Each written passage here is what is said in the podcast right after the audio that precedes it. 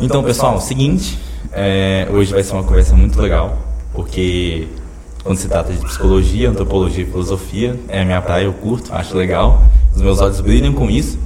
E assim, é claro que eu vou parar de falar e deixar ela se apresentar, que é a melhor parte, né? Hoje a gente vai conversar com uma psicóloga. E aí, galera? Sou a Nayara, psicóloga, e hoje a gente vai estar aqui batendo um papo com vocês já recebemos aqui várias perguntas, né? Sim. E vamos ver aí, vamos ver se eu vou surpreender essas expectativas. Seguinte, Nayara, é, como a gente faz aqui, a gente tem um quadro chamado Me Conte a Sua História, que é o meu favorito, né? É uma forma que eu inventei de conversar com pessoas, descobrir sobre a vida delas, porque eu acho isso muito legal, e sobre a profissão delas, né?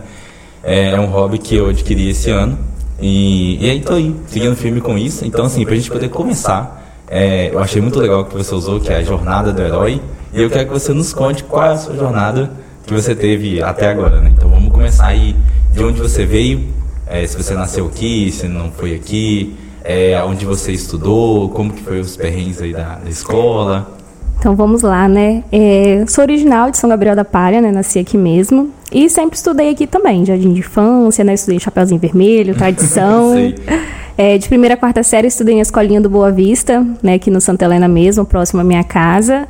E ensino médio e. Não, ensino. É, ensino de quinta a oitava é ensino o quê? Fundamental ainda, Isso, né? Fundamental. Isso. Quinta, e ensino tá fundamental. Tá quinta ou nono ano, mas. Isso. e ensino fundamental, então, todo aí de quinta a oitava. E ensino médio eu estudei no estadual. Né? Então, passei aí grande parte aí da minha vida dentro do estadual. Aquele que é a Escola Viva hoje. Isso, Isso. onde foi a Escola Viva. E depois que a gente passa aí do ensino médio, a gente vai para a faculdade, né? É, e aí esse aqui é o ponto que eu quero começar, né? Aonde, da onde veio essa ideia de fazer psicologia? As suas amigas falavam, ah, não, mas Nayara, me dá um conselho aqui que você é boa com isso. De onde surgiu essa ideia?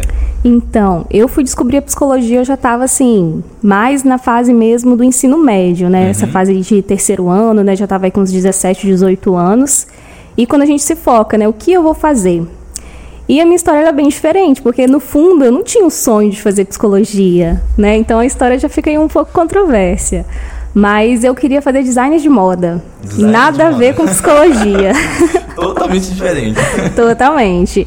E aí fui, fiz vestibular. É, na Unesc tem design de moda, só que na época eu ficava muito fora de mão. Eu ia para Colatina para fazer faculdade lá. Então meus pais também queriam que eu fizesse algo mais próximo de casa, algo mais perto, né, que desse para mim ir e voltar todos os dias. E aí eu fiz vestibular também para a faculdade Multivix na época. E aí eu fiz para engenharia civil e fiz para direito. E olha que surpreendente. Gente, Passei em engenharia é? civil é? com 50% de bolsa. Aí, pessoal de humanas, tá vendo? Tá vendo? Era para mim para exatas. E aí, quando eu vi aquilo, eu falei assim: bom, já que eu ganhei 50%, eu vou fazer, né? Você não, você não rejeita 50%. e aí fui, aquilo ficou martelando na cabeça, um monte de cálculo, aí comecei a olhar as matérias. E quando eu parei para analisar, eu falei: olha, isso aqui não tem nada a ver comigo. Eu falei: não é. E aí foi quando eu decidi tirar um ano sabático, né? Então decidi não fazer faculdade, teve algumas questões também familiares, né? Minha avó chegou a falecer na mesma época, então assim, não estava com cabeça para estudar e financeiro também um pouco apertado, então decidi parar porque também não tinha muito interesse na área e tirar um ano aí para decidir o que eu queria fazer aí da minha vida. E fiquei um ano, né? Só trabalhando e se divertindo e curtindo aí mais a vibe da vida. E aí foi que no ano seguinte eu prestei vestibular e já tinha saído da psicologia. E aí eu prestei para fazer psicologia e educação física também e algum outro curso que eu não me lembro. E aí fiz e passei para poder fazer psicologia. E aí foi aonde eu comecei a me apaixonar pela área, conhecer cada vez mais, a estudar a carga horária, né, a grade, como que Sim. funcionava, como que era a área de atuação do profissional. E aí comecei a conhecer cada vez mais, me apaixonei e ingressei na faculdade e fui. Eu ingressei na faculdade em 2012. É, que eu ia te perguntar agora, porque eu, até onde eu sei, assim, na Multivix ali não tem é, muito tempo que tem o curso, né? Isso, e a gente foi os pioneiros, né? A primeira turma de psicologia que abriu, eu estava lá. Ingressei aí nesse pontapé iniciante. Mas aí, no caso, era de noite também, era o dia inteiro? Isso, eu fazia faculdade à noite. E a rotina era bem acelerada. Eu trabalhava durante o dia, o dia todo. O ônibus era 5 e meia da tarde, então 5 e meia tinha que estar no ponto, naquela correria. E ia para a faculdade, chegava em casa, né, até mais ou menos umas 11, 11 e meia já estava em casa E aquela rotina, né, de tomar banho, comer, ver se tinha alguma coisa para fazer, para dormir, para no outro dia acordar e aquela rotina toda ah, de novo. e foi assim, é uma vida sofrida, mas é gostoso. A faculdade ela te ensina muitas coisas. Eu sempre falo que o presencial e o EAD ele tem essa diferença, uhum. que o presencial ele vai te dar mais conexões, você conversa com pessoas, você interage com pessoas com pensamentos diferentes. Então é importante estar tá aí também em contato aí com essa parte presencial né, da sua área. Sim. E assim, é, eu já ouvi por alto, não sei muito bem como funciona, né? Mas quando que você inicia e termina esse período de você já ter os seus primeiros pacientes? Porque na faculdade você já tem que ter uma carga horária, né, para isso? Isso, na faculdade a gente inicia os períodos de estágio. Bom, eu comecei, né, no sétimo período, do sexto para o sétimo período. Sexto a gente recebeu orientação, né, a estágio, como que funcionava, como que era prontuário, como que era receber demanda. Então a gente ficou aí do sexto, né, período aprendendo como seria essa parte de atendimento. E no sétimo período a gente iniciou os períodos de estágio. É, eu fiz vários estágios, vários. Vou compartilhar alguns. Da, da faculdade mesmo? Sim, a faculdade que provê os nossos estágios, né? Então a gente, na minha época, você escolhia, tinha várias opções. Então você escolhia. Dentro da psicologia tem várias áreas, né? Então a psicologia é uma forma de abranger tudo. Mas tem a psicologia social, a psicologia educacional, a psicologia epistêmica, epistemologia, que é da família é, tem a área comportamental, psicanálise, então tem várias áreas. E aí eu escolhi pela, por fazer né, a área da psicologia positiva, que era uma área que eu era apaixonada, sou até hoje, falo de resiliência o tempo todo, que é a psicologia positiva, e fiz também psicanálise, né, que é o que eu uso mais na minha área clínica também. Então eu fiz voltada para esses dois estágios. É, a psicanálise eu desenvolvi no NPP, que era o núcleo né, de psicologia, de plantão psicológico, e lá a gente recebia a demanda mesmo da população de Nova Venécia. Então as pessoas iam, se inscreviam no cadastro e a gente estava lá à disposição para poder atender essas famílias. Então chegava casos assim de tudo qualquer forma que você imaginar é, e a gente tinha que fazer. É, o outro estágio é, eu fiz no batalhão da Polícia Militar, onde a gente fazia grupos terapêuticos, né? Ah, então eu tinha uma colega de trabalho que a gente fazia juntos e aí a gente desenvolvia né, essa demanda do policial, né? Como lidar com essa queixa dos policiais, porque eles estão ali para fazer o bem, mas ao mesmo tempo eles são muito criminalizados, né, marginalizados. Exato. Então, assim, a gente trabalhava muito essa questão da resiliência com eles, lidar com essas adversidades. E foi um tempo assim muito gostoso. A gente passou um ano, né, conhecemos todos os policiais, né, ali de Nova Venécia. É, o Capitão Aleixo também bem bacana, sempre estava presente com a gente. Então, assim, também foi uma área muito boa. Outra área de estágio também que eu desenvolvi foi um plantão psicológico em Vila Valério. A gente tinha um professor orientador. Sim. E aí a gente ia dias de sábados e ficava ali de 8 da manhã até uma hora da tarde, né? As pessoas chegavam por fila, não era demanda né, ali pré-estabelecida.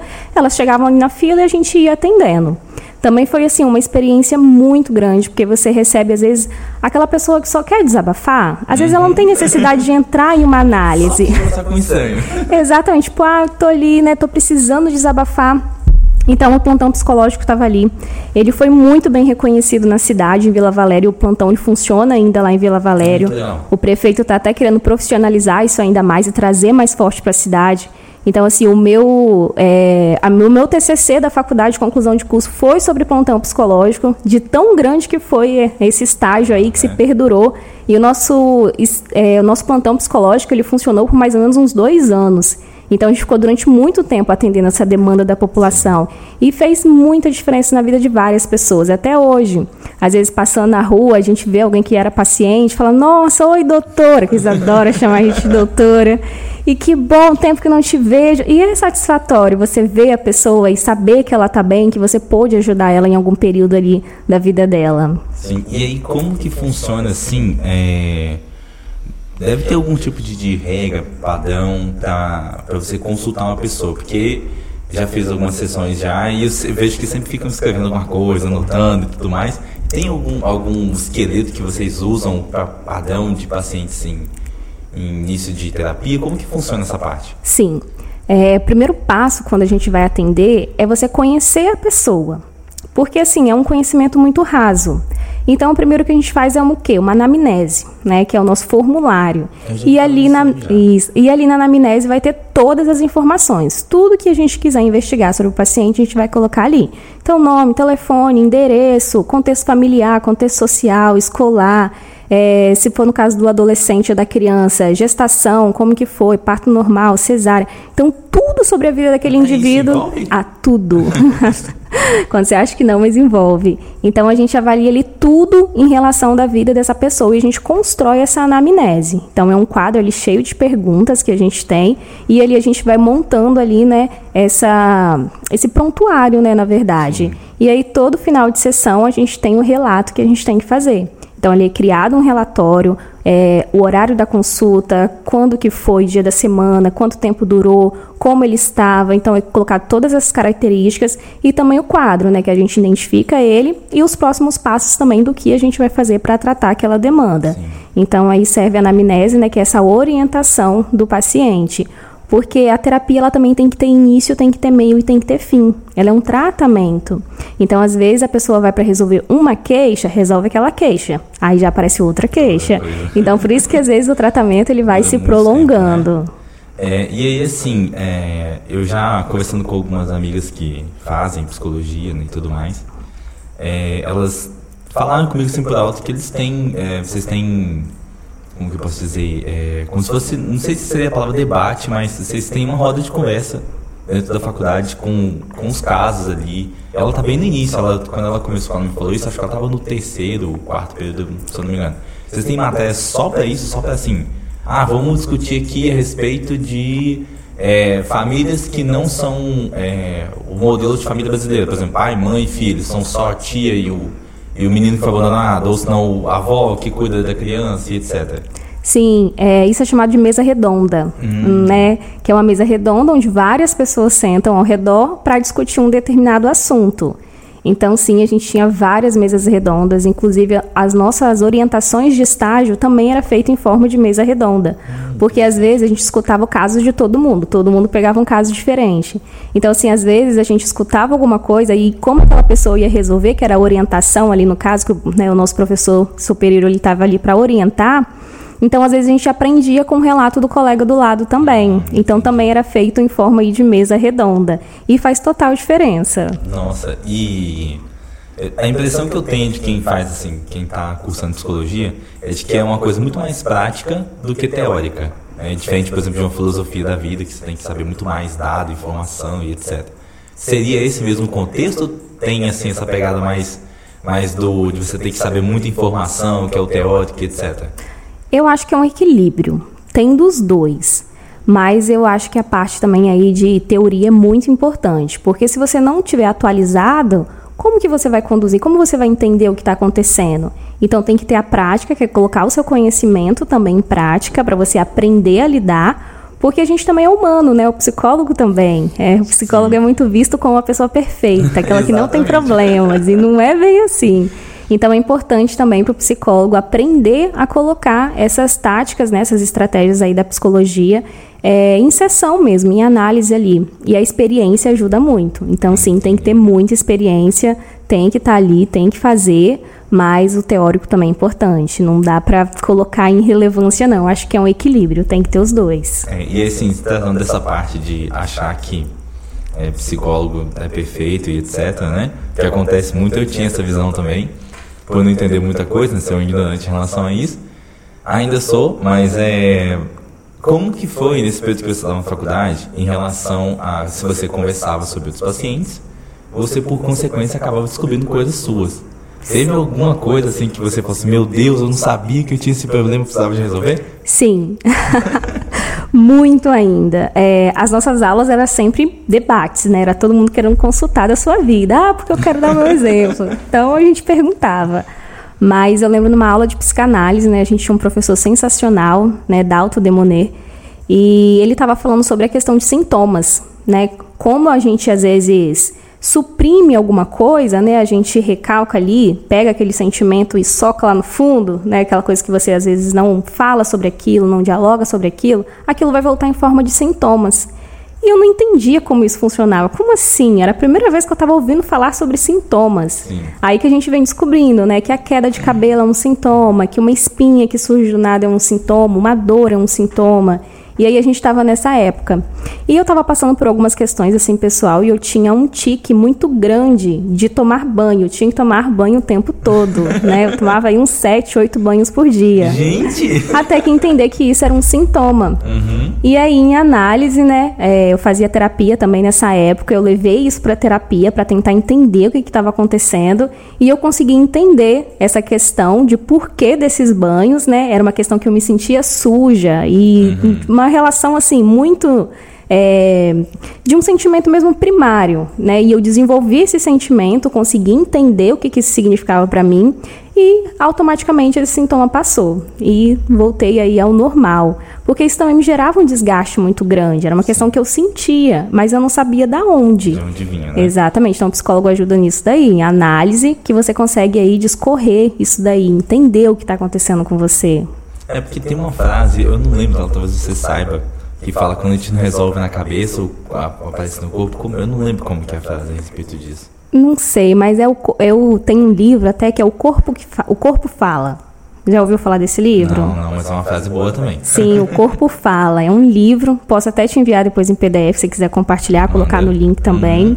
E ele é um livro que fala sobre o comportamento. Então, muitas vezes, a nossa boca fala uma coisa, mas o nosso comportamento diz outra coisa, coisa né? né? Então, às vezes, fala assim, ah, né, igual muito, casos muito fortes, né? Ah, você gosta de criança? Aí a boca tá falando, sim, eu amo criança, mas às vezes a mão tá um gesto agressivo, né? Às vezes tá aquele olhar um pouco forçado. Uhum. Então, você sente que o corpo tá falando algo diferente. diferente né? É igual quando você pergunta pra alguém, tá tudo bem com você? E a pessoa, tudo, mas o olho dela tá cheio de água. Será que essa pessoa tá bem mesmo? Então, então o corpo da gente ele fala automaticamente. Sim. E eu lembro que você tinha comentado aí, né, que você ficou esse tempo todo na polícia militar e tudo mais, né, com eles lá, desenvolvendo questões com eles. E eu lembrei de um caso de um policial daqui de São Gabriel, que ele começou a ter queda de cabelo da, da barba. E se eu não me engano, o nome da doença é alopecia areata, que é para quando você tem um alto estresse. Você pegou um caso desse, sabe mais ou menos como que funciona? Porque só eu já ouvi falar por alto. Sim, é, eu tenho ainda uma amiga que tem esse problema de alopecia e às vezes vai se associar ao seu estado emocional. Né? Então, se você está passando por uma grande carga de estresse, né, de um problema muito grande que você não consegue resolver, ou às vezes até mesmo uma ansiedade prolongada por muito tempo, às vezes a, o corpo ele tem que colocar isso para fora de certa Sim. forma. Então, às vezes vai associar aí nesse sintoma específico que é a alopécia. Então, é a queda de cabelo em locais, né, é, localizada. Não é uma queda geral, é uma queda local mesmo. Então tem pessoas que vão fazendo rodelas, né, Sim. por volta da cabeça ou da barba, e às vezes tem pessoas que perdem até metade do cabelo. Aí fica metade da cabeça com cabelo e a metade sem, de tão aflorado que uhum. isso é. Então aí vai entrar dois tipos de tratamento, que é o tratamento medicamentoso e também a terapia. terapia então. É uma coisa que você precisa do tratamento medicamentoso. Sem você não vai conseguir lidar aí e resolver, né? Só o psicólogo não resolve. Pois é, é, é eu te pergunto isso porque eu descobri isso num belo dia que eu estava. É, o período que eu estava, aí você vai entender por que isso aconteceu.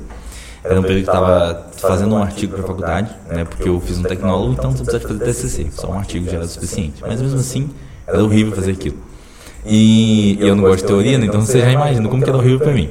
Eu fazia esse artigo, Aonde eu morava era um pouco distante da faculdade, então eu tinha que ir de bicicleta, né, de bike para poder ir e voltar. Chegava também tarde da noite em casa. Aí eu estava no período fazendo é, autoescola e eu não tinha assim margem nenhuma para poder reprovar na prova, porque senão eu não tinha dinheiro para poder pagar outra. E o meu processo ia vencer, então, assim, era passar ou passar. Eu precisava da carteira para isso, por causa do trabalho e um alto estresse dentro do trabalho. Então, essas quatro coisas aliadas aí. Tava vivendo no limite. Literalmente. E assim, como a maioria dos brasileiros, porque eu vi um post que eu achei muito legal e faz todo sentido, que é como foi a criação dos psicólogos lá, né? Que é o reconhecimento só dos gotinhas. Uhum. É a mais pura verdade em relação ao Brasil. Que eu sinto muito isso em relação aos norte-americanos. Eles têm problemas mentais muito mais identificados eles têm essa cultura já de expressar esses problemas e procurar uma terapia em relação ao brasileiro. O brasileiro não, ele vai sofrendo menos, vai indo. Empurrando com a barriga. Vai empurrando com a barriga. Até não ter jeito mais mesmo, ele tem que parar e ter que resolver essa situação. E comigo foi mais ou menos assim. De certa forma, foi ignorância, porque eu não sabia o que estava acontecendo, mas começou assim. É, o olho esquerdo tremia. Olha o estresse. o direito, aham, o estresse chegando. A direita, às vezes a coxa, às vezes o perto do cotovelo. Então, assim, era sempre acontecendo isso. E eu ficava irrita- irritadíssimo com isso, porque acontecia, eu não sabia por que isso acontecia, e só ia levando, né? Aí depois, é, eu comecei a ficar inquieto, não perdi o sono, mas não tinha qualidade de sono mais. Eu, então eu dormia cansado e eu acordava cansado, todo santo dia. Mesmo dormindo 8 horas por dia, o que é normal pra mim, assim, de quantidade pra dormir né, e, e tudo mais. Aí, por último de tudo, assim, eu tava no pico do estresse que eu falei, é, eu tenho que procurar al- algum médico pra saber o que é isso. Foi quando eu tava num belo dia em casa, tinha terminado de pentear o cabelo e tava mexendo no meu cabelo, que tinha uns nódulos grandões, como se fosse cabelo inflamado. Eu achei que era isso. Aí fui pegar o, o- passar a mão, aí quando eu trouxe na minha mão, veio uma tuchinha de cabelo, né? Eu falei, ó, acho que eu tô ficando careca. Aí eu falei assim, é, tem que procurar agora um médico pra saber o que que é isso. Fui no, médico de clínica geral, aí ele foi falou isso comigo. Ah, talvez é alopecia areata. Você tem muito estresse, você perde cabelo. Foi o que eu fiquei sabendo sobre isso. Aí na época eu pesquisei alguma coisa na internet lá, mas eu não fui muito a fundo. E aí depois disso aí, é, continuou, né, tá, os, os sintomas de estresse. Aí eu terminei a faculdade e nesse período que terminei a faculdade já, já aliviou um pouquinho, mas ainda do trabalho estava alto ainda mesmo assim. E aí quando eu não tive condições mais mesmo, é, e aí é onde eu tinha preconceito, né, com ir em psicólogo, falei, assim, não, não precisa disso não, como todo brasileiro, né, não, que nada, isso aí não preciso, outros precisam, eu não. Até hoje não precisei porque eu vou precisar agora. E aí, é, foi bem naquele período que é, vocês foram lá na empresa para poder fazer, né, é, mostrar o trabalho de vocês e tudo mais, né. É, e aí, eu, é, eu conversando com algumas pessoas lá dentro, aí eles pagaram pra mim, né, e eu fui com a sua colega de trabalho, a Amável. é, a Mábila, isso. Cheguei, conversei com ela, falei, porque assim, por mais que eu não te conhecesse, é, eu sabia que você, é, eu sabia quem era você e tudo mais, tinha uma conexão ali do trabalho e tudo mais, então eu preferia uma pessoa totalmente estranha mesmo. É porque a gente é muito bom conversar com gente estranha. É. Você pode falar o que você quiser. É neutro. Exatamente. Então, assim, é, você sabe que não pode vir num tipo de julgamento que você acha que pode vir. Entendeu? Então é maravilhoso. Eu tava muito mal. Então, assim, aí eu peguei e essas pessoas pagaram pra mim, né? É, aí eu fiz acho que quatro sessões assim, se não me engano, né? porque eu não tive também condições nenhuma de fazer na época. E, e aí eu descarreguei, né? Joguei tudo que tinha que falar. Eu falei assim, ó, eu já comecei ensinando você, olha, eu vou exagerar, não leve em consideração tudo que eu tô falando, porque eu, não dá pra mim ser normal pra falar sobre isso. Aí falei sobre os problemas da faculdade, do trabalho, os meus problemas pessoais, né? Então, etc. Fui jogando tudo, né? Tadinha, e a amável inocente, achando que eu não ia falar nada. Porque ela começou, não, olha, gente, aqui tem um código de ética, que eu não posso contar nada da sua vida para outras pessoas, pode ficar tranquilo e tudo mais, né? Aí, e eu pensando assim, tadinha, inocente, estão pagando pra fazer isso aqui, você acha que eu não vou te falar? então, assim, aí foi. E infelizmente eu não tive condições de continuar, depois eu tive que é, investir em outras coisas. É, ainda quero voltar ainda, que eu acho muito legal. Muito É, importante voltar, hein? Pois é. Então, assim, hoje eu reconheço, só não tenho condições de, de fazer esse reconhecimento valer a pena. É, então, assim, eu peguei e, e percebi que esses problemas, quando a gente não resolve ele na nossa cabeça, eles vão pro corpo. Eu desenvolvi uma doença, que ela é autoimune, chamada alopecia areata. Não, perdão, meu Deus. Alopecia que eu não tive, que eu achei que eu tinha. É celulite dissecante. É o nome da doença. Ela tem duas, né? De celulite e foliculite. E acontece parecido com a alopecia. Ela perde o cabelo, e aonde perde o cabelo ele cresce como se fosse um nódulo, como se fosse uma espinha gigante, né? Aí eu tive que tomar Roacutan, aí foi assim, começou... Vem a medicação, Pois né? é. Aí foi uma medicação bem pesada, porque eu tomava dois comprimidos por dia, pra você ter uma ideia. E o natural pra quem toma isso pra espinha é uma, entendeu? Então, E é, e é um tratamento bem forte. Sim, exatamente. Então todo mês, esse eu odeio agulha, né? Então eu paguei todos os, os anos passados que eu tive de ter que fazer exame nesse período aí. Foi um ano e meio mais ou menos, né? Então todo mês eu tinha que estar lá tomando agulhada para poder ver se não tinha uma alteração mais forte, né, e tudo mais. Aí foi reduzindo e diminuindo a quantidade e também foi melhorando, né? Eu também consegui organizar os meus pensamentos. Sim, você foi passando, né, pelos processos. Isso, exatamente. Então a carteira de habilitação é um prazo. Você rompe aquele prazo, então automaticamente aquilo já se soluciona. Isso, já vai aliviando, exatamente. Então foi exatamente isso aí. Então a carteira deu, aí passou. É, a faculdade foi aprova- aprovado, foi aprovado, então já passou também. Aí do trabalho que era o mais complicado, né? Que eram, situa- eram situações que envolviam os clientes e eu e tudo mais. é, os meus comportamentos enquanto profissional, enquanto pessoa. Então eu tava meio que fazendo dois personagens, né? Quer dizer, criando um personagem. Que tinha o Luan, que era o Luan, e o Luan do trabalho. Né, pra tentar se encaixar, se adequar ali ao meio. E aí eu, eu, assim, eu tive esse trabalho com a Marvel de entender que ele precisa de ser um só. Que esse negócio de você fazer dois personagens acaba com você. E eu fiz isso de forma inconsciente, né? E aí eu fui conseguindo é, é, juntar esses dois em um só. E foi o processo final para poder, assim, melhorar de vez. Aí só que, assim, o Rocktan deu uma bagunçadinha, né? Só que eu já tava melhor, já conseguia lidar melhor com toda essa situação, entendeu? Olha aí, que caso, hein?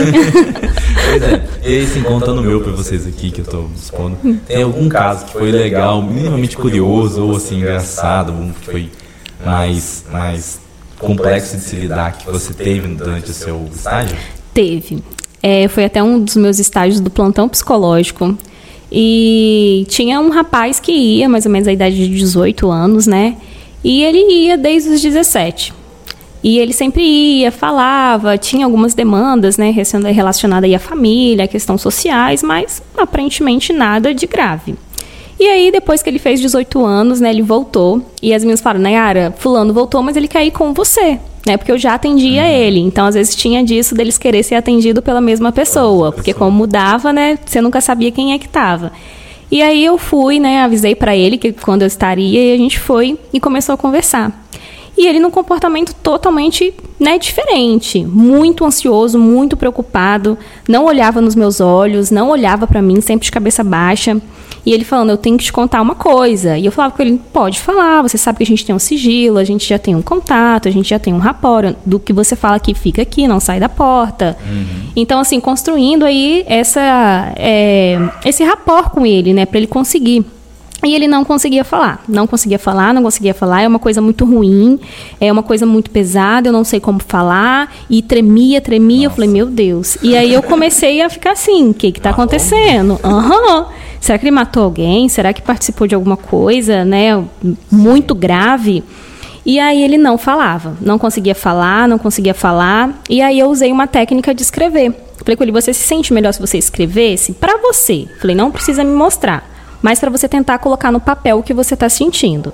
E aí eu fui, dei papel, dei caneta para ele e ele começou a escrever. Escreveu, escreveu, escreveu, escreveu, escreveu, escreveu. E aí depois ele pegou aquele papel e dobrou. Aí eu falei assim, tá se sentindo melhor? Ele colocou um pouco, né? E aí a gente foi conversando. E aí no final da sessão eu fui, perguntei se eu poderia ler o papel. Aí ele falou, pode. E aí eu li. Na hora que eu li, estava escrito, né, no final ali, todos os sentimentos dele, mas no final que ele era gay e queria se assumir. Ai, Aí eu falei, ai, não acredito Não que era acredito isso. Eu que a gente sei lá que ele matou alguém. né? Alguma coisa Mas assim. no final, Sim, né? Mas no final era uma coisa, né, super, né, boba. É, mas a gente sabe aí que tem também essa questão da criminalização, né? Sim. Pai nenhum quer ver o filho gay, então às vezes tem essa questão pesada da família. E aí a gente trabalhou para ele poder se assumir. Aí ele voltou mais vezes, a gente construiu essa persona para ele aprender a lidar com isso. O que que era? Uma coisa nova para ele também. E aí foi, a gente foi trabalhando, ele foi se sentindo e até que um dos finais, quando ele não voltou mais, foi quando ele assumiu para a família, que ele falou pro pai, para a mãe, né? Algumas pessoas do contexto dele, igual amigos mais próximos, primos, já sabia. E aí foi quando ele conseguiu aí essa libertação, a família aceitou ele, entendeu e nele e resolveu a queixa dele, acabou não voltando mais. Mas foi um caso assim muito engraçado que Nossa, aconteceu. Mas assim, é, é- é você falando, eu fiquei pensando aqui. Talvez muito possivelmente isso aconteceu, né? Eu que pagar de psicólogo. É, porque o contexto que ele vivia, talvez era uma coisa- um contexto onde tinha muita piadinha sobre isso, alguma coisa que era mais Sim, e sim, né? associada a uma cidade pequena, né? Que É, o plantão psicológico era em Vila também. Valério. Então, assim, tem ainda essa criminalização, esse preconceito, né? Com o qual A gente, que a gente pode usar essa palavra. É um preconceito realmente. E é uma coisa, assim, muito irracional, né? As pessoas, às vezes, só não gostam e não sabem explicar o porquê. Né? É só aquela questão, né? Não gosto, ponto final, acabou. Né? Síndrome de Gabriela. Nasci assim, você sempre assim, vou morrer assim. E não é assim que as Exato. coisas funcionam. Pois é, eu, eu tenho uma amiga que, assim, a gente sempre desconfiava, né? Só que a gente nunca falou nada, porque se não for, aí a pessoa pode ficar chateada porque você pensou uma coisa assim, tipo pra ela né, e tudo mais, né? Porque ela pode ter o preconceito dela, né? em relação. Porque também se a pessoa acha que você é, e você fala, não, não sou, beleza, entendeu? Mas a gente nunca falou por causa disso, a gente ficava meio assim. Aí, tempos depois, assim, eu já tava mais assim, é, uma situação que parecia que queria assumir, não queria e tudo mais. Aí eu fui e falei, assim, tava perto dela um certo dia. Aí eu fui conversar com ela, né? Falei assim, não, eu tô preocupado demais e tal. Ela falou, mas por quê?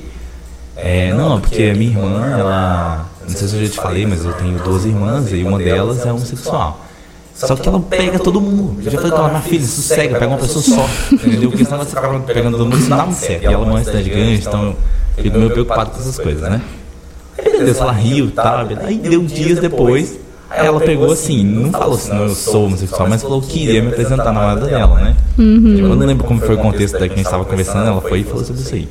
Aí eu falei com ela, olha, não precisa se preocupar, eu já imaginava já, mas isso não faz diferença pra mim. Não vou deixar de ser menos seu amigo ou mais por causa disso. E assim, dentro do contexto onde a gente vive, onde ela tá também junto comigo, todo mundo sempre foi muito de boa, sempre respeitou muito ela. E eu, o que eu fiquei preocupado foi exatamente isso também, né? Porque o pessoal tem essa meio síndrome de Gabriela, né? E sabe que a pessoa é um outro indivíduo, que ela cuida da vida dela, de ficar é, tentando falar com ela, não, você está errado, você é besta e etc e tudo mais, né? O, ela sabe quais são os meus pensamentos, o que, que eu é, penso a respeito disso, só que a gente é amigo. né? Então eu não vou deixar de, de amar ela e gostar dela por causa de uma situação como essa. Exatamente, seria irracional, né? Exatamente, aham.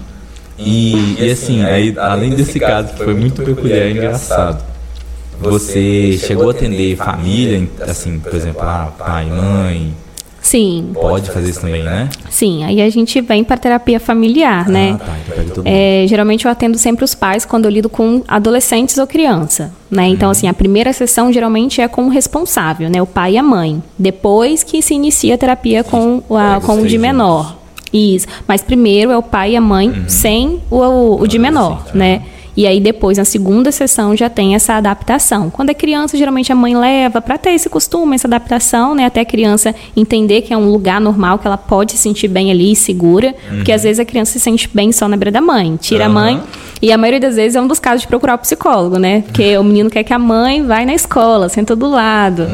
Então tem essa questão, tem que ter essa separação aí.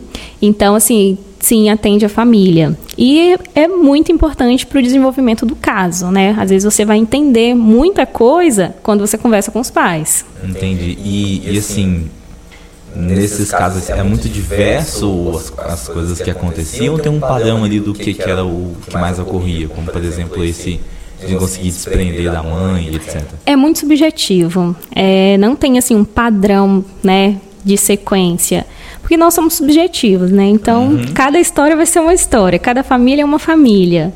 Então assim não não tem esse padrão, é muito subjetivo. Entendi. E nesse período que você estava estagiando, qual foi assim o caso mais complexo que você teve que lidar? O caso mais complexo que eu peguei foi para fazer um diagnóstico. Né? A gente estava nessa matéria de diagnóstico e a gente recebia ali o caso aleatório, não tem, que eram as pessoas que iam no NPP na época, se cadastravam, e eles pegavam esses- essas fichas aleatórias e você tinha que fazer o diagnóstico. E o meu grupo, né, que a gente atendia em grupo, é, a gente pegou uma criança de seis anos, um menino. Nossa. Foi assim, o caso que a gente teve uma experiência que eu falei que foi única. Depois disso, sempre quando chega para mim demandas desse tipo, eu encaminho para outros profissionais, porque eu falo que eu não tenho condições de atender mesmo. E era uma criança de 6 anos, tinha os, os irmãozinhos também que eram um pouco maior, né, de 8, 11 anos, e eles moravam com a avó. A avó que criava eles, uma situação assim muito humilde. Você via mesmo que era muito assim, muito, grosso modo falando, mas eram bem pobrezinhos. Sim.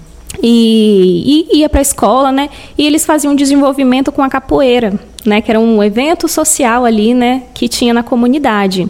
E essa criança começou a apresentar comportamentos agressivos. Ela já não queria mais para a escola, não queria para capoeira, não queria sair de casa. Nossa. Tinha terror noturno, chorava o tempo todo. Quando saía da beira da avó, chorava. E não entendia por que aquele comportamento da criança.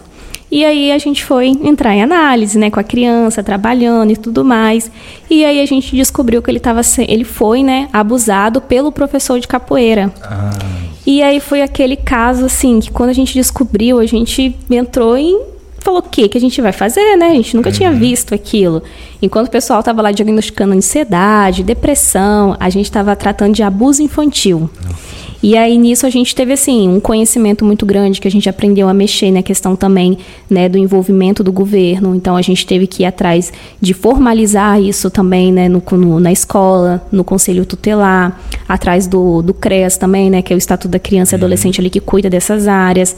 A gente teve que fazer é, denúncia tanto na polícia, né? Então a gente teve que formalizar tudo isso. A gente teve que provar tudo isso. Ele foi passado por exame de corpo de delito, né, que tem tudo isso, foi comprovado. Então, assim, foi um caso que foi um dos mais marcantes. Ai. E eu falei que eu não tenho estrutura, não. falei, não é para mim, não, não dá. E você lida com a família, né, porque a família também é prejudicada. E aí a gente tratou só um menininho, né, só o de seis anos. E depois a gente descobriu com os outros colegas que os outros também estavam sendo abusados. Então aí o caso ficou pior ainda, né, só foi agravando. Uhum. Então, acho que esse foi o pior caso, sim, que eu peguei mais sinistro e que realmente você está lidando ali com aquela pessoa, você pega aquilo, porque você desenvolve empatia. Uhum. Então, meio que você consegue sentir a dor daquela família. Depois a gente teve que fazer um tratamento com essa avó, porque essa avó se culpava, porque era, ela meio que se sentia culpada daquilo ter acontecido. Uhum. E aí a gente também fez um tratamento bem prolongado, ela entrou em depressão, tem uhum. profunda. E aí a gente teve também dar todo esse suporte para ela, para ela conseguir aí desenvolver a família dela. E aí foi uma família que começou a ser assistida, né? A gente tinha muita ligação com o CRAS também. O CRAS começou a assistir essa família, então eles começaram a receber bem mais recursos. Então assim, no fundo também a gente sentiu uma gratidão, porque a gente conseguiu ajudar, é, né? Então imagine se não tivesse esse NPP, o que que seria dessa criança? Uhum. Então, no fundo ainda tem esse sentimento de que pelo menos a gente fez alguma coisa, né? Não deixou passar impune. É, a, eu, assim, obviamente eu não consigo entender a dimensão, mas eu tenho um, leve entendimento sobre isso porque, como eu já te falei, eu odeio agulha. E aí eu fui implantar sistema em uma unidade que era para atendimento só de crianças, né? Até 16 anos por dia. Só que a maioria é realmente criança que vai. E aí, eu, quando eu estava lá implantando, a gente sempre passa perto, até mesmo dos terceiros que são laboratórios que ficam dentro da, da unidade, né? Que a prefeitura paga para eles para fazer coleta de sangue. Aí eu vi coletando sangue de crianças de dois anos, de três, assim, isso corta meu coração. Imagina uma situação dessa, realmente é, é bem complexo. Era isso que seria a próxima pergunta que eu ia te fazer. Além de ter casos se você, que você não conseguiria lidar, teria que passar para um outro profissional, é, se vocês, de, assim, se tem alguma regra para isso, se é alguma coisa da ética do psicólogo, ou se vocês fazem por conta própria é, assim, se trabalha com muitos pacientes, se vocês também fazem acompanhamento com outro psicólogo, para poder conseguir aliviar essa carga de Sim. por causa de muitos outros. É importante, porque o psicólogo também tem queixas. E quando a gente é, lida com outras pessoas, a gente meio que troca energias. Então, às vezes, a pessoa ela chega ali bem negativa, né, com energias bem baixas, e você tenta passar a sua energia positiva também para o outro, né? Que eu hum. trabalho muito isso dentro da psicologia positiva. Então, às vezes, chega final do dia, você está assim, cansado, esgotado. É, semana passada mesmo eu passei por uma experiência que eu também trabalho com adolescentes, né, na uhum. clínica. E um adolescente está assim, no auge, né, dos 16 anos dele. Então é o Nossa. auge do eu sou o dono do mundo. Não, não eu, isso que eu falo, eu sempre brinco dizendo que, que eu acabo conversando muito com adolescente, né? é, que eles têm a síndrome do Superman, uhum. que acha que pode fazer qualquer coisa. Exatamente. E aí, assim, ele deixou a família louca, né? Aí a mãe entrou em contato comigo e falou assim: você tem um horário urgente, o que aconteceu? Uma situação, a gente não está sabendo lidar e a gente tem que conversar, a gente tem que resolver isso, que ele criou um caos mesmo né, na família. Sim. E aí foi o pai, a mãe e ele. E foi uma sessão assim que durou uma hora e meia, né? Que quando vem mais pessoas, então a demanda de fala é maior. Então, às vezes, uma hora não dá. Então, foi uma hora e meia. E uma hora e meia de briga mesmo, de Nossa. pauleira, de um falando na cara do outro e um tacando coisa na cara do outro. E coisa de família, gente. Uhum, coisas de família, tá, gente? Cada família tem a sua particularidade. Exato. E aí eles, né, resolvendo. E quando você atende muitas pessoas, você entra no que a gente chama de triangulação. Então, meio que você se permite fazer parte daquele problema. Você está ali também como um agente naquela situação. Então, você meio que também entra nessa briga e você tem que brigar. E nesse momento, o psicólogo tem uma postura que ele tem que mostrar para a família e também para o adolescente. E são visões completamente diferentes, porque os três pensam diferente. Uhum. Então, como colocar tudo isso em sintonia? Então, assim, foi uma hora e meia, foi muito difícil. E eu lembro que no final eu me senti assim, cansada. Falei, gente, já podia encerrar meu dia por hoje, porque foi cansativo. Mas assim, no final eles conseguiram, né? Eu passei até mesmo atividade para eles começarem a se relacionar mais, se comunicar mais, que era muito importante essa comunicação da família. Então eles passaram a desenvolver também isso. Então, assim, aí agora a gente está continuando aí esse processo. Mas às vezes, né, dependendo aí da demanda da pessoa, a gente fica assim esgotado. Entendi. E a gente precisa de um outro profissional às vezes para ajudar, porque aquela questão, né? Santo de casa não faz milagre. então a gente é Exato. é psicólogo, mas a gente também precisa de psicólogo. Eu até voltei recentemente, né, a fazer terapia, eu estava um tempo longe. E agora eu voltei também, agora eu voltei para ficar, porque é importante desenvolver isso daí. Exato. E assim, então, é, o que eu percebi um pouquinho é que quando eu estava lá com toda a minha indignação, né, contando para a Marvel, é, ela tentava sempre assumir uma posição mais neutra. Né, então ela só é, recebia como como o meu problema fosse uma coisa muito séria mesmo, então, não, eu entendo você e tudo mais, então eu assumi essa postura fisicamente na hora de falar, não, te compreendo e anotando né, as coisas que eu ia falando. E, e depois ela, assim, em breves momentos ela dava lá um, uma coisa que eu já sabia, mas que, meu Deus, você tem que escutar de um terceiro para você poder entender. E, e assim, isso então se aplica só em algumas situações. Vocês, como você comentou, você acaba se permitindo participar ali. Então vocês é, como que eu posso perguntar? Vocês acabam mudando o tom de voz de acordo com o paciente ou com a família em si e tudo mais ou não? Sempre tem que ser uma coisa mais neutra. Então, o psicólogo sempre tem que agir na neutralidade, né? Mas às vezes a gente tem que ter aí um corte lacaniano, que é mais ou menos isso daí, né? Quando você faz alguma coisa inesperada, né? Uhum. Então, quando às vezes tem a sessão dura em média 50, 60 minutos. Quando dá 30 minutos, você fala, acabou a sessão hoje, vai embora. Pensa sobre isso e volta na próxima. Às vezes a pessoa vai sair tonta. Uai, como assim? Então, às vezes tem disso sim, de mudar o tom, ou de às vezes né, dar uma percepção diferente, mas nunca sendo assim invasivo ou colocando a sua opinião, né? Então, assim, a gente uhum. usa aí o corte lacaniano como esse exemplo para poder fazer alguma coisa diferente, para quebrar ali aquela que é alguma coisa às vezes que está num ciclo vicioso. Então, às vezes isso ajuda, mas não de expressar a sua opinião. O psicólogo ele não pode de forma nenhuma expressar a opinião enquanto análise. Pois é, porque assim, eu ficava justamente com essa coisa na cabeça, que o psicólogo teria esse trabalho de, de expressar uma opinião dele, né? Só que seria uma coisa mais elaborada por ter estudado cinco anos para isso, né? Uhum. E aí, quando eu, eu fiz as minhas é, sessões, eu percebi que não, que na verdade, muito pelo contrário, né? Ele assume esse papel de um terceiro mesmo uhum. e distante da relação. Então, ele só dá aquela. Não, olha isso aqui. Ele só fala coisas que na verdade a gente já sabe. Uhum. Né? Só que a gente não tá na nossa cara a gente não quer ver o, Exatamente. o que, pode ser? O psicólogo ele age mais ou menos como um espelho, né? Ele vira um espelho da pessoa. Hum. Então meio que vai e volta alguma coisa que às vezes a pessoa não tá vendo. Então assim, o espelho é você. Não tem como né, um terceiro aparecer ali e dar a sua própria opinião. Então acho que é mais ou menos isso aí, né, para responder. Uhum.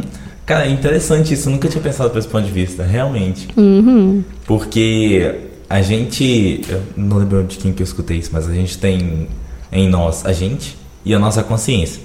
Então, às vezes, ela tá falando uma coisa que ela vai nos defender ou ela vai nos acusar. Uhum. E nem sempre esses dois pontos vão estar certos. Eu deveria estar acusando e não defendendo, deveria estar é, defendendo e não acusando. Então, é interessante, interessante, gostei. E, assim, o, qual foi o momento, né, que você tinha até comentado que passou é, um tempo bom lá em Vila Valera fazendo essas sessões. Se foi lá, ou qual foi o momento que você, assim, que deu aquela explosão na mente e falou assim, gente, eu acertei, é isso mesmo que eu queria fazer. e agora eu tô aqui, ainda bem que eu tô aqui, eu nasci pra estar com essa roupa nesse lugar e nesse momento. Nossa, é difícil, hein? Bem. Pode ser uma forma de um caso ou um período que você é... teve. Deixa eu pensar aqui, um momento assim que foi muito auge, né? Que assim, a gente recebe feedbacks e a gente fica muito feliz, né? Uhum. De realmente fazer a diferença ali na vida da pessoa. Nossa, mas agora de cabeça, assim. Deixa eu ir pensando, uhum, tá? Daqui fechado, a pouco fechado. eu respondo. Isso. E assim, é porque. É porque que eu te fiz essa pergunta. É, quando eu era. tinha lá os meus 6 anos, 6, 7 anos de idade, eu ganhei um videogame. É, que na época ela era a cópia da cópia da cópia. Porque tinha o PlayStation 1, uhum. né, na época, eu acho que tinha. Tinha o Polystation, que era bem parecido, e tinha o XM. O XM era um X, né, que tinha em cima dele, tal, quadradão e tudo mais. E era aqueles famosos é, videogames com fitinha. E tinha jogos salvos na memória dele, né? Aí eu ganhei, coloquei na televisão lá, e quando eu apertei os botõezinhos no controle e começou a mexer na tela, eu falei, gente, uau, eu quero trabalhar com isso na minha vida. Tinha seis anos de idade, eu não sabia o que era trabalho, mas eu falei que eu queria mexer com isso e viver disso da minha vida, né? E aí, assim, as coisas depois, o, as coisas foram se empurrando é, na minha vida para tudo isso acontecer. Então, por exemplo, quando eu cheguei no ensino médio, é, eu consegui entrar numa escola. Aqui também teve isso, não sei se tem, acho que não, porque virou é, escola viva, né? Que é o curso técnico integrado ao ensino médio. Aí o técnico que eu fiz foi de informática. Então, aí por consequência, depois eu já queria já não ficar muito distante da minha família, né? Porque eu sabia que isso ia me deixar muito doido. É, sou muito apegado à minha família e pai e mãe, por mais que não pareçam, eu sou. é, eles reclamam sempre que eu não vou muito lá. É, e aí eu, eu descobri que tinha faculdade aqui, né, na, na, área que eu queria e fiquei. Aí depois eu descobri a empresa que eu trabalho hoje e tô lá já, já vai fazer cinco anos, né? Então eu meio que consegui muito fácil o meu caminho, né? Eu não tive que, igual você, ah, eu preciso tirar um ano para descobrir o que eu faço, né? Uhum. Então eu fui tendo esses, esses momentos ali. Aí o período do ensino médio todinho, aí a faculdade também foi algo que é, ela foi estressante, mas era um estressante que era legal de fazer, entendeu? Então, uhum. Então eu conseguia me dar bem. Só nas matérias que eram teóricas que não. mas sempre tem. Mas sempre tem, não tem jeito, é. A gente precisa da teoria, né? Precisa. E, e, pois é. Então, assim, e aí hoje o meu trabalho também, por mais que ele seja altamente estressante e cobre muito de mim como profissional, é, é o que eu amo fazer, né? Eu não me via fazendo outra coisa mas também precisei criar outras coisas para poder dar vazão e não ficar só no trabalho, casa, igreja, igreja, trabalho e casa. O ciclo. Exatamente, hum. entendeu? Então, assim, eu não sei, esse, esse período é, de pandemia agora acho que mexeu com todo mundo. Sim. Pois é, não foi diferente comigo. E uma forma que eu consegui de dar vazão a isso foi com um hobby, entendeu? Uhum, Fazendo um hobby, muito bom. uma coisa legal assim. Como eu amo falar, eu falei assim, ó, gente, perfeito, é isso aqui. E que bacana que você se identificou. Você foi atrás de algo que você gostava, conseguiu identificar e conseguiu desenvolver. Então isso, isso é muito bom. É, e foi outra coisa que foi assim também por pura sorte, porque não fui eu que quis fazer, entendeu? Um amigo que deu a ideia de fazer. A gente começou, aí ele me abandonou, mudou de cidade, e eu continuei fazendo sozinho, entendeu? Porque eu curti. E eu acho que o maior, como que eu posso dizer, é, o maior retrato disso é que eu não, eu não eu não penso muito em duas ou três vezes de investir algum dinheiro para poder fazer o que eu faço, entendeu? Então, é, eu acho muito legal. Então, assim, é por isso que eu sempre faço essa pergunta para as pessoas que eu acabo conversando. Uhum. Porque se foi uma coisa, assim, de certa forma foi muito fácil para mim, né, de conseguir isso, mas e para outra pessoa? Como que foi, entendeu? Onde que ela parou para pensar assim, descobriu que, nossa, que legal, é isso que eu queria mesmo fazer uhum. na minha vida? É, eu acho assim que a psicologia ela foi uma construção na minha vida, né? Igual eu falei, eu não tinha muito conhecimento, uhum. fui conhecer lá, fui desenvolvendo aí esse conhecimento, mas é, eu acho que teve feedbacks que eu recebi da minha área clínica, né? Que é a que eu sou mais apaixonada. E eu desenvolvo desde o sétimo período da faculdade até hoje. Então, isso já faz anos. Vou parar para contar depois. Mas já estou aí há bastante tempo nessa área clínica. E quando você recebe um feedback de que você conseguiu, né, ali, aquela pessoa conseguiu resolver as demandas dela e aquilo trouxe mais alívio para a vida dela e está melhorando você fica em êxtase, uhum. né? Então, assim, quando a pessoa olha para você e fala, nossa, muito obrigada, porque a sua profissão mudou a minha vida, realmente me ajudou, né? Transformou. Então, eu passei a ver a psicologia dessa forma na minha vida, né? Como uma metamorfose, uma transformação. Então, às vezes, a pessoa entra ali de um jeito e em análise a gente transforma tudo isso, esses sentimentos, comportamentos, e ali a pessoa sai de uma forma, né? Muito mais ali da metamorfose transformada. Então eu acho que quando eu tenho esses feedbacks assim da área clínica, é, eu me sinto assim muito bem, muita satisfação, com muita gratidão. Então eu acho aí que eu posso usar como exemplo, né, claro, que é da minha certeza. área clínica. Eu sou Era, apaixonada. Era que eu ia te falar justamente isso aí, porque é, às vezes alguém me pergunta alguma coisa, tem essa, esse negócio de, ah, não, vou, deixa eu conversar com você porque você vai conseguir me entender. É porque como eu acabo trabalhando com adolescente dentro do, do campo religioso onde eu tô, né? Daí, é, eu gosto de dizer, eu gosto de falar é, do meio eclesiástico, né? Uhum. E, e, lá eu assim, eu fico muito com adolescente, porque eu não gosto de trabalhar com jovem, jovem é chato, eu sou chato, então não dá pra mim. Eu prefiro adolescente porque eles não param quieto, pulam o tempo todo. E é uma maravilha tá no isso. ápice. Né? Exatamente, estão no ápice, assim, das doideiras deles. É maravilhoso. Então, assim, aí conversando muito com eles acontece isso também. E é, eu tenho certeza que não é nas mesmas proporções que você, porque se fosse eu tava fazendo é, superior em psicologia agora. É, mas poder ajudar, né, e escutar, ah, eu tô com um X problema, como que, qual é o caminho que eu podia seguir e tudo mais, uhum. é muito legal. Porque depois que você vê que está solucionado e a pessoa é, chega para você para poder te dar esse feedback, Sim. é maravilhoso. Então é super válido, com certeza, isso. E, e assim, é, nesse, nesse contexto todo assim que você tá, né? você comentou que o que você mais curte é, é clinicar, né? Uhum. Gente, onde eu, eu, escutei esse termo de alguém, por isso que eu acabei usando ele. Mas enfim, é, tá certo, né? Falar assim. Sim. Né? ok. É, você faz, exerce isso é, em algum lugar específico? E outra coisa que é de curiosidade que eu tenho que te perguntar antes que eu esqueça.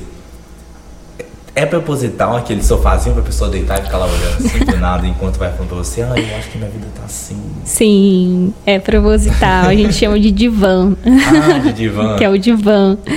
Mas eu até esqueci a pergunta. É, é porque assim, é, é, eu tinha te perguntado, é, aonde que você ah, onde eu espaço, atendo. É, Isso. Você atende tudo mais, como que funciona? Então, eu atendo presencial e também online. Então, presencial tem uma clínica, né, que eu atendo mesmo, que é aquela clínica mesmo, Isso, cadeira. Mas o lugar onde fica, Isso. Assim, pra deixar registrado ah, aqui, tá. Né, fazer aquele mexãozinho.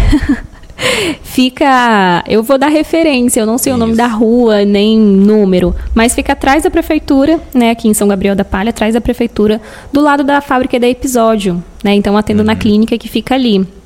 É uma clínica só de psicólogos, né? É da Luciene, até, não sei se você conhece. Não, ela não, mas eu acho que é no mesmo lugar que a Marvela faz, né? Isso, é o mesmo ah, lugar. Sim, sim, é, aí a dona da clínica lá é a Luciene, né? A gente é colegas de faculdade, fizemos faculdade juntos, estágio juntas, várias coisas juntas. Uhum. E é assim, como ela é a dona ali da fábrica da episódio, ela tem um poder aquisitivo financeiro e maior, né? ela tem é. isso. Então ela construiu essa clínica, né, como uma forma também de ajudar os colegas, né, de, de profissão. Uhum. E aí ela abriu o espaço para gente, para a gente poder atender. Ela cobra assim um valor realmente de porcentagem, né, da, dos nossos Sim. atendimentos, enquanto outras clínicas, né, cobram muito mais. Legal, né? assim, é, né? eles cobram né, uma porcentagem assim, muito alta comparada ali com, com o valor da consulta. Uhum. Então assim, às vezes você acaba pagando muito mais imposto, né, e tudo mais do que você tira de lucro. Uhum. E lá com ela já é uma coisa mais flexível, então a gente atende lá com ela. Ela abriu esse espaço coração dela aí pra Nossa, gente. e é onde eu desenvolvo lá os meus atendimentos. E online a gente desenvolve onde a pessoa estiver, né? Que é são as plataformas online. Como que funciona, assim, no caso, a pessoa, ela. É, ela, tipo assim, por exemplo, né? Viu lá no seu Instagram, começa com você, pede seu número, e você vai e marca com ela alguma call, e aí faz essa. Isso. Ou é, ou é por dentro de algum aplicativo ou coisa assim. Então, é, agora eu estou fazendo alguns cadastros para mim poder ter um, um, cadastro online também, onde qualquer pessoa vai poder entrar nesse site e vai ser direcionado para mim. É, mas ainda não está concluído, estou em fase de desenvolvimento uhum. dessa fase. Mas no meu Instagram também tem um link lá na bio, então você clica e já vai direto pro meu WhatsApp, né? E a pessoa ali, né, fala que quer marcar consulta e eu faço esse rapó aí de marcar a sessão e passo o aplicativo, que eu faço pelo aplicativo do Zoom. Então a gente faz aí todas as conexões para poder fazer o atendimento online. E eu disponibilizo também a minha agenda online. Então a pessoa ela pode ir lá e marcar o horário que ela quer, o dia da semana, eu deixo todos os meus horários disponíveis. Então a pessoa já entra e marca o dia e o horário que ela quer também. Então a gente tem aí uma flexibilidade bem legal. Interessante, interessante. É... E aí assim, nesse esse período agora que nós estamos aqui, tem que fazer uma coisa mais online e tudo mais. Fica um, um quais seriam os, é, as, as vantagens e desvantagens em relação a fazer de forma online assim para a pessoa? Como que isso, a pessoa fica mais com é, se sente mais à vontade porque ela está na casa dela para poder fazer a zona de conforto né? Isso. como como que é, nessa parte assim quais são as vantagens ou o que você vê de desvantagem de fazer online? É bem subjetivo Igual eu tenho colegas da área também que não gosta do online, ele gosta do presencial, do olho no olho, uhum. né?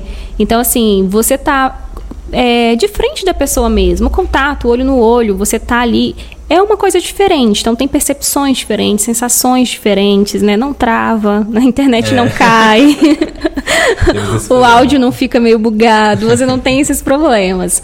Mas a terapia online ela é igualzinha à presencial. Uhum. Tem pessoas que às vezes têm aí dificuldades, né, sociais também, um transtorno de pânico, né, às vezes não gosta muito de sair de casa, é mais caseiro. Então tem pessoas que se adaptam muito fácil ao mundo online, né? E não tem diferença. Às vezes a diferença é essa que eu falei, né, de uma uhum. conexão, ou de um áudio. Mas a análise é a mesma, a demanda é a mesma, né? E não vejo assim como grandes diferenças em questão de resultado, mas do desenvolvimento sim. Que tem pessoas que preferem o presencial, né, que é o contato do olho do olho mesmo. E para o psicólogo você estar tá em contato, você sentir a percepção do outro faz diferença. Às vezes por uma tela você não consegue ter essa percepção, né, uhum. né, do indivíduo como um todo. Às vezes você tem que pescar isso aí de formas diferentes. Igual eu às vezes costumo usar uma técnica, porque online é uma coisa muito recente, então a gente vai desenvolvendo e vai aprendendo. Uhum. E eu já entendi com meus pacientes, às vezes, quando a gente vai trabalhar o eu, eu peço eles para mudar a câmera. Porque às vezes eles me veem grande e eles pequenininho. Uhum. Então eu peço para inverter, para ah, eles se verem grande. Então assim, às vezes isso já causa uma estranheza diferente. Então já muda um pouco. Por quê, né? Uhum. Então assim, às vezes eu quero que ele tenha a percepção dele mesmo falando sobre aquela situação. E às vezes eu pergunto várias vezes a mesma situação para ele poder se ver falando aquilo e entender se deu um insight, uhum. né? Que a terapia é isso daí, é te dar insights, que aí você Sim. pensa, hum, eu tenho que mudar isso, eu tenho que trabalhar isso.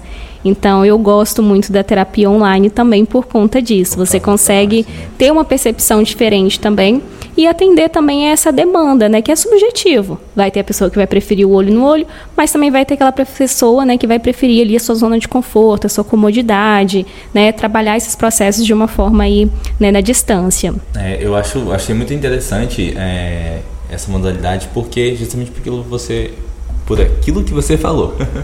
que é essa questão. Eu tenho uma amiga que ela tem é, síndrome do pânico em relação a andar sozinha. Então, desde adolescente, hoje ela deve ter uns 20, 21, desde os 14, 15, ela sempre anda com a mãe dela. Pra tudo que é lugar que a mãe dela pode estar junto com a mãe dela, já é aposentada, né? Então, ela sempre vai. Então, a gente saía com os amigos e ela, assim, dava, sei lá, 10, 15 pessoas e adolescentes indo na rua, aí a mãe dela tava junto, né? Eu sempre achei isso muito fantástico, muito legal. Só que só tempos depois que ela foi me contar que era por causa disso, né? Então ela. Uhum. Tinha uma questão tinha aí. Tinha uma questão aí, entendeu? Inclusive eu tenho perguntar pra ela se ela já conseguiu resolver isso na vida dela, mas eu não sei te dizer. É, tempo que a gente não conversa. É, então, assim, é, você falando sobre isso, sobre a síndrome, eu logo lembrei dela.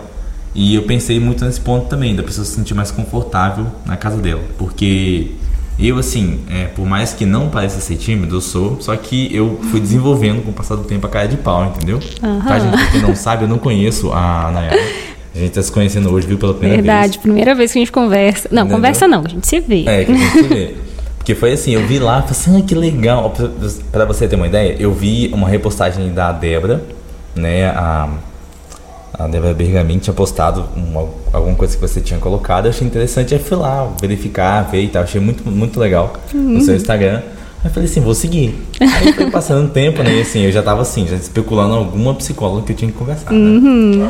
É, aí eu falei assim, poxa, legal. Vou Uhum. Eu lembro que foi na fase que, que na, na minha página eu tava falando sobre vocação, propósitos. Uhum, foi. Exatamente, verdade, verdade. Aham, foi a época que eu falei sobre isso. Eu já tava te seguindo um tempinho já antes. Aí quando você falou sobre isso, você falou assim, ah, deixa perfeita pra poder falar sobre Uhum. isso. E, e literalmente perfeita mesmo pra poder falar, né? Aí onde foi que eu que eu fui na maior cara de pau, né? Falei assim, "Hein, deixa eu usar da minha cara de pau aqui e falar com você. Mas a minha mente sempre ficou assim, meu Deus, o que que vai pensar? Eu sou doido, que não, esse menino daqui do nada que veio na minha casa pra poder. Eu fico imaginando o que você vai pensar, entendeu? Então eu tenho essas neuras assim. Então, mas eu já tô bem trabalhado em relação a essa essa esse desconforto de estar num lugar que eu não conheço ninguém ou coisa do tipo. Então, pra mim é fácil chegar pra uma pessoa que eu nunca vi no consultório dela, né, que é um lugar mais é, mais neutro. Aí a gente tem o divãzinho que eu não, eu não sentei quando eu fui na, junto com ela, fiquei na cadeira. Eu- aí nessa época eu não tinha muita cara de pau, né? Eu podia ter pedido ela, porque eu queria ficar lá assim, né? Com a mãozinha assim, assim, ai meu Deus, não sei o que eu faço da minha vida, Marvel. Mas enfim. É, aí uma coisa que eu queria te perguntar também, que eu acabei esquecendo, é que eu sei que você trabalha em uma empresa hoje, né? Sim. E, e como que funciona uma psicóloga dentro de uma empresa? Porque eu sou doido pra ter uma na minha, mas, né, vocês já são forças superiores, já não é comigo. Como que é assim? é, é, você pega um, dias específicos, aí tem a demanda é, dos funcionários, ou trabalha todo mundo em grupo e não tem uma coisa individual? Como que funciona lá? Então, aí a gente, é, essa área eu trabalho a psicologia organizacional, né? Como eu falei, você tem várias áreas e essa é uma. É, atualmente, hoje eu desenvolvo né, o papel aí da gestão de pessoas. Então, eu trabalho com processo. Geralmente tem uma demanda e eu resolvo aquela demanda. Então, vai muito assim, de empresa para empresa, do gestor, né? Ali do diretor da empresa. Então, assim, é um papel fundamental nas empresas. Mas, assim, ainda é aquela, aquela gotinha, né? Que eu coloquei nos meus stories lá, né? O reconhecimento. Então, às vezes, não tem muito essa valorização do profissional. Às vezes, não tem muito espaço para você fazer muita coisa. Então, às vezes, a, a vontade é de fazer um milhão de coisas, mas, às vezes, o gestor não quer, né? Então, muitas vezes, a gente tem que trabalhar nesses, nessas limitações, né? O que é permitido dentro da organização. Porque cada organização tem a sua cultura também. Mas, dentro dessa área, a gente pratica, assim, né? Como psicólogo organizacional, é o desenvolvimento aí da, da cultura da empresa. Então, como essa cultura vai ser desenvolvida? Então, aí a gente trabalha os processos de recrutamento e seleção, que é você tentar encontrar a pessoa certa para a vaga certa. Faz diferença isso né, na vida da pessoa e também na vida da organização. É a pesquisa de clima, né, identificar a satisfação da equipe. Como que está a satisfação dessa empresa? O que, que precisa melhorar? E aí a gente trabalha com aquelas questões, né? Vamos potencializar aquilo que não está legal, né, desenvolver aquilo que precisa e aquilo que está negativo tentar excluir, né? Então a gente tenta aí diminuir. Então a gente trabalha muito com isso. E tem outros processos, da avaliação de desempenho também, né, que é o desempenho do colaborador dentro do ambiente de trabalho, plano de cargos e salários, que é desenvolver a vida financeira aí do, do colaborador dentro da empresa. Então, meio que a gente cuida do indivíduo dentro da organização, né, desse bem-estar dele no ambiente de trabalho. Então a gente desenvolve também grupos onde a gente conversa sobre relações também, igual relacionamento interpessoal no ambiente de trabalho, que é extremamente complicado. Comunicação, a gente sempre está falando sobre comunicação no ambiente de trabalho, né? É, empatia, né? Para eles colocar no lugar do outro. Uma empresa é muita gente no mesmo local. Sim. E às vezes também a gente trabalha muito a ética, respeitar os limites, ter a ética profissional, a ética profissional, a ética social. Então a gente também desenvolve isso daí. Porque às vezes a gente não. Às vezes não, sempre, né? A gente não consegue mais separar o profissional do pessoal. É, hoje a gente já tem um entendimento que é junto. Antes de acreditar que você chegou ali, você pega o seu pessoal, coloca no congelador, vai trabalhar. Hum, né? é Neutralidade total. Depois você sai, você pega seus sentimentos de volta. E a gente sabe que não funciona. Não. uh-uh. Então, muitas vezes, é, o ah, né, no, no ambiente, o funcionário ali, ele às vezes não está rendendo, está procrastinando, é, a comunicação está ruim. Aí você para para conversar, ele está com problemas na vida dele. Às vezes pode ser um problema financeiro, pode ser um problema social, pode ser um problema de relacionamento. E aí você conversa, dá esse apoio que é importante também na área, né, da, tanto da organizacional quanto da clínica, e você faz essa escuta diferenciada. e automaticamente essa pessoa às vezes melhora, né? Aí magicamente, aí você fala assim, nossa, e meu trabalho? é o que eu fico pensando, porque assim, é, para quem o gestor que está lá, ele tem muita coisa para poder fazer.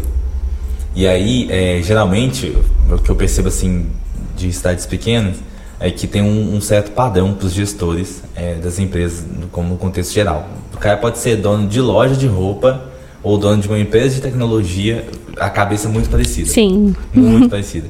Então, é, eu já vi algumas situações assim acontecerem, né? De ser mexido um, um colaborador conseguir identificar uma situação de um outro, ele conseguir fazer alguma coisa para poder ajudar, né? E aí por ter conseguido, posso dar até o meu próprio exemplo, né? Alguns, foram duas pessoas na época lá que eram gerentes gostavam, gostam de mim até hoje. E aí eles, eles conseguiram identificar esse problema. Falou assim, não, vai, eu tô te obrigando, tô pagando pra você poder fazer. Melhorei. E aí, nossa, ele como que melhorou e tudo mais, mas não teve, entendeu? Só que sabiam, né, o gestor sabia e tudo mais, que existia, teve esse trabalho por fora. Uhum. Mas assim, a, a parte de, de parabenizar a psicóloga não, não tem. e assim, eu, eu acompanho é, um campeonato de game eletrônico, né? E aí eles lá têm trabalho psicológico, todos os times têm, aqueles que não têm não conseguem se destacar, não conseguem uhum. ir bem no, dentro do campeonato. E hoje tem assim, uma exaltação muito grande dentro dessa parte de, de games, né?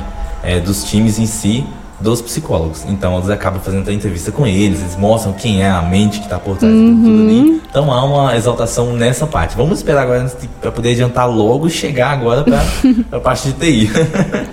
Porque é, um, é assim, é um é um trabalho altamente estressante e envolve muitas questões e aí cai exatamente do que você falou. Às vezes não tem nada a ver com o trabalho, é uma coisa uhum. pessoal e, e, é isso que prejudica o, o dia a dia do, do, colaborador. E é muito complicado, muito difícil de, de conseguir gerir mais. Agora a gente deve estar lá com acho, umas 30 pessoas hoje. Aí eu faço, eu identifiquei muito bem, muito bem claro isso, né? Que é muito difícil você conseguir lidar com 30 pessoas sem ter um profissional adequado para esse tipo de coisa. Sim. Entendeu? É porque muitas vezes esses donos de empresa, eles não são preparados para isso. Eles estão focados no financeiro, uhum. na economia, né, no marketing, né, a imagem da empresa. E muitas vezes eles esquecem do capital humano, é. que são pessoas. Pessoas não são máquinas, mas eles querem tratar como máquinas, né? Porque eu pago para fazer uma função, então tem que fazer aquela função durante oito horas por dia, com perfeição, né? Com aquela, aquela padrão constante, uhum. sem alteração, sem nada. Exato. Então, às vezes, eles esquecem dessa, né, essa variável aí, que é a subjetividade humana. Então, assim, gestores precisam começar a desenvolver aí, né, a gestão de pessoas, né, a comunicação, essa parte mais humana também que é importante. É, é assim, acompanhando muito essa área da, tecnologia, eu vejo essas. É, a gente pode dar um grandiosíssimo exemplo que é o do Nubank, né? É, que tem como prioridade a cultura da empresa. Foi o que você falou, né? Se a pessoa tem o perfil da empresa, mas uhum. ela não uhum. tem todas as habilidades que eu preciso, que aí a gente chama na, na de tecnologia de hard skills, né, que são a parte técnica mesmo, né, de você fazer, eles não se importam. Não, pode vir, porque você tem o nosso perfil, a gente sabe que você vai ficar aqui por muito tempo. Uhum. O investimento que a gente vai fazer em você é, vai ser muito válido para os próximos anos que você vai estar aqui.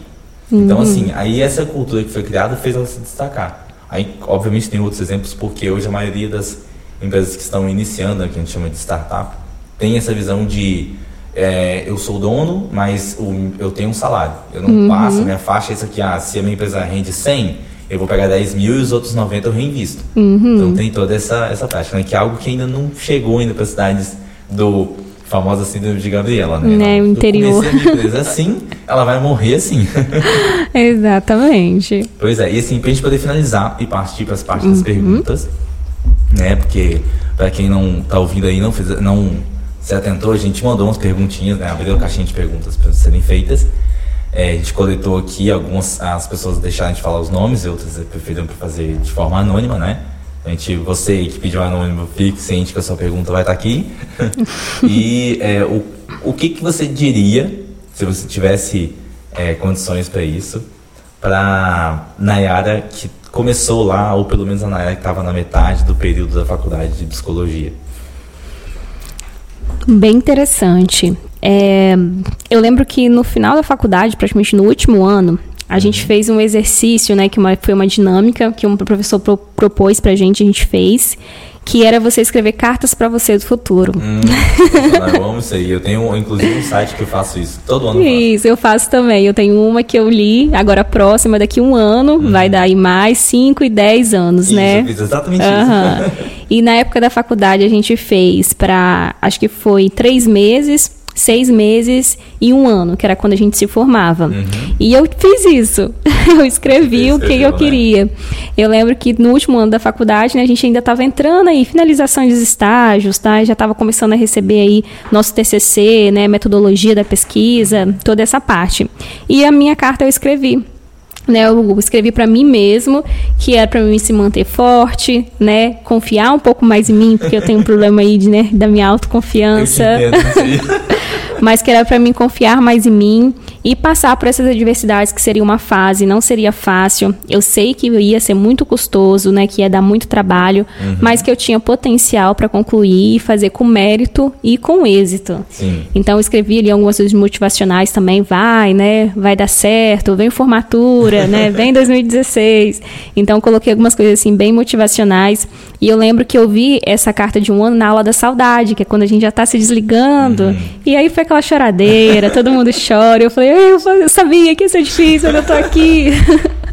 então foi muito gostoso. Ai, Mas eu acho que hoje é, eu diria para ter aproveitado um pouco mais né? Na época, a nossa cabeça ainda assim era muito cheia de preconceitos para algumas coisas ainda. Uhum. Eu lembro que na época da faculdade foi quando eu descobri, né, o ateísmo. Não tinha noção do que, que era o ateísmo. Uhum. De ter tido mais contato, né, ter desenvolvido mesas redondas, né, sobre o assunto. Sim. A gente desenvolveu conhecimentos assim, alguns conteúdos, mas também não foram muito vastos.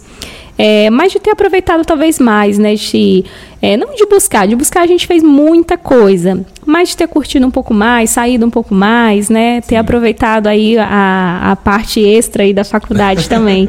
que às vezes a gente ficava tão focado ali, era muita coisa para fazer, era aula, era estágio, era as orientações que a gente tinha, era as coisas extras que a gente fazia, igual plantão psicológico era extra. Eu fiz estágio também na PAI, que era extra, uhum. então para lidar com essa questão da, da, da, pessoa PCD, então também era extra. É, a gente fez também, a gente ministrou um curso de psicodrama, que também foi extra, foi maravilhoso aí com, né, com a psicologia do Moreno, que é sensacional, que fala muito sobre essa questão aí do insight, dos arquétipos, que é muito bom. Então, assim, fez muita coisa, mas às vezes a gente esquece um pouco de tomar um pouco mais de cachaça. Divertir, né? É, eu queria ter é. me divertido um pouco mais, mas também não me arrependo. Acho que às vezes assim que a gente se divertiu, que a gente saiu também foi muito legal, foi bacana, a gente se divertiu pra caramba. É, eu lembro que quando a gente fez as nossas fotos da faculdade, a gente fez uma roda de boteco, então foi muito legal. A galera toda, né? Toda doidrada ali, bebendo, se divertindo, então foi muito bom. Mas é, acho que fica isso aí. Isso aí, né? Pois é, eu desenvolvi ano passado, é, ano passado que eu recebi desse ano, recebi é, esse hábito de escrever também pelo ano futuro, porque eu tenho esse mesmo problema também de acreditar em mim, etc, né? E para você que está fazendo faculdade ou que já terminou, já entende, assim, vai entender para quem está fazendo e quem já terminou entendeu muito bem a aula da saudade, a choradeira e dizer que você vai conseguir. Porque o último período é parece que ele é interminável e parece que assim você não vai conseguir, não é vai arrastado. exatamente, exatamente.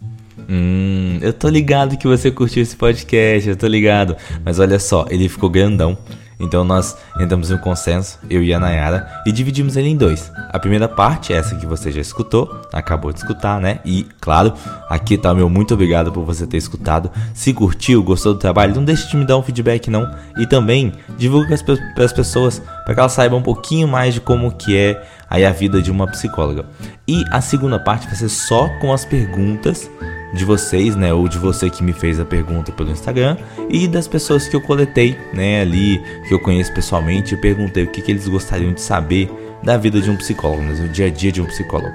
Então você viu, eu já fiz um monte de perguntas, ainda tem mais um pouquinho ainda que deu aí um bate-papo de mais uns 30, 40 minutinhos, tá? Vai sair daqui a uns 15 dias após a publicação, né, desse que você acabou de escutar.